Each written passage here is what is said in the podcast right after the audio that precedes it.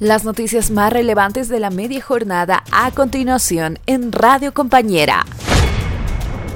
Alcalde Arias es convocado nuevamente a declarar ante la Fiscalía.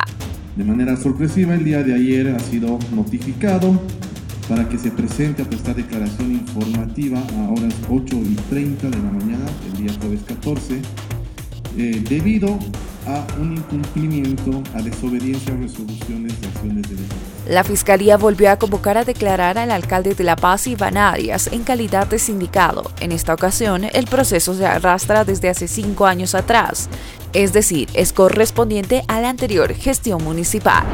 La exdiputada del MAS invita a Rómulo Calvo a irse del país si no le gustan los símbolos patrios. Porque nos siguen, nos tratan que somos cualquier trapo.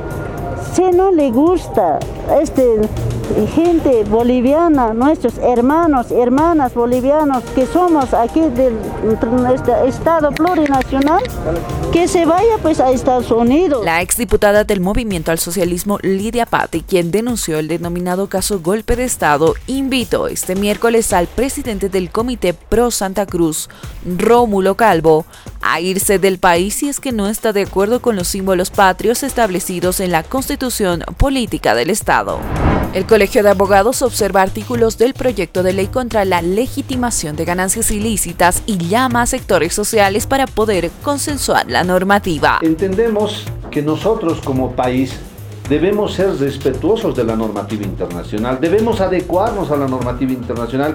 Eso hace evidente de que deba existir una normativa en cuanto a este aspecto. O sea, en Bolivia debe existir una ley contra la legitimación de ganancias ilícitas. Eso lo entendemos, lo reconocemos y lo aceptamos. El presidente del Colegio de Abogados de La Paz, Edson Foronda, indicó que existen al menos cinco artículos observados dentro del proyecto de ley contra la legitimación de ganancias ilícitas que afectaría a algunos sectores. A la vez convocó a estos sectores para que puedan presentar sus propuestas y consensuar la normativa. Aprenden a una mujer en Santa Cruz por el caso de estafa piramidal en la aplicación iShop. Ganancias, ganancias.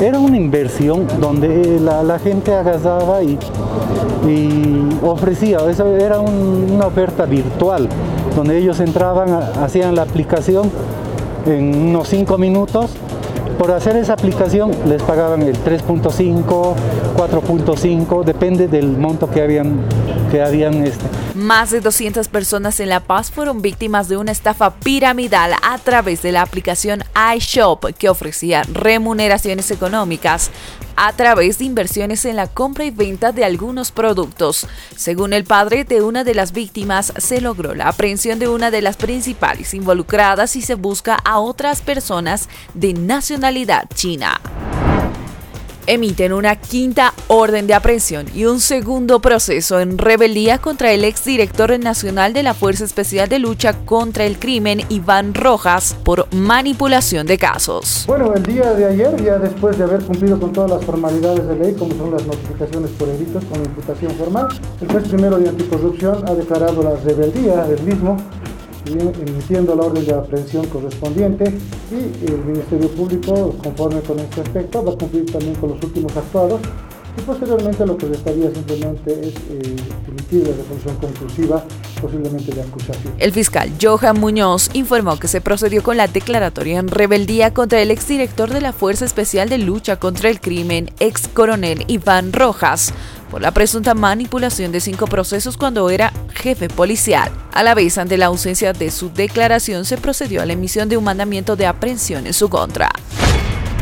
Puedes encontrar esta y otras informaciones en nuestras redes sociales y página web. No te olvides de seguirnos, Radio Compañera 106.3.